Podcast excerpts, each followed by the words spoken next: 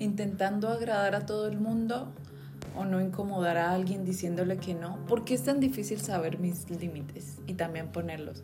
Es imposible caerle bien a todo el mundo o que me den un beso en la frente por cada mínima acción que hago. Buscando como gusano esa validación externa, en cada paso hacia ella me alejo más de mí, del carácter y coraje para seguir primero mis principios. No me ofrezcan el porro porque no quiero fumar, pero tener la fuerza de que si me botan el humo en la cara o me pagan por hacerlo, si hice una promesa conmigo misma, debo cumplirla porque de ahí sale todo lo demás, de ahí sale si puedo serle fiel a otro, de ahí me puedo comprometer, de ahí puedo crecer y amarme de verdad.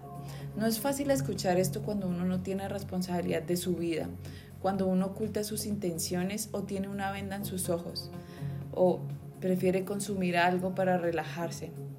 ¿De verdad lo necesitas? ¿O tal vez estás huyendo de algo? ¿Cuál es esa cortina de humo que ocultan verdades? La misma que te está llevando a autodestruirte. No soy nadie para que dejes de hacer algo, es más, ni me importa. Pero esa salud de los 20 años no va a ser para siempre. En algún momento vas a tener que enfrentarte a ese hábito que controla tu vida esa enfermedad que te causó y por último y la pesadilla más grande, pelear con ese monstruo que se hizo más grande con el tiempo. Es muy fácil decirle que sí a esos cinco minutos de placer, que pensar en esos años dinámicos, saludables y aventureros que están por venir. Para todo aplica eso, si te vas al exceso. Hasta el agua en exceso es mala. Libra, libra, libra. Lo que más quieres lograr es ese balance y es por lo que más tenemos que trabajar.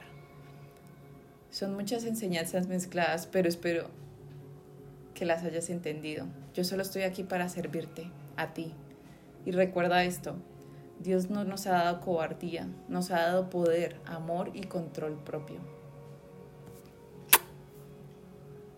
Te amo. Chao.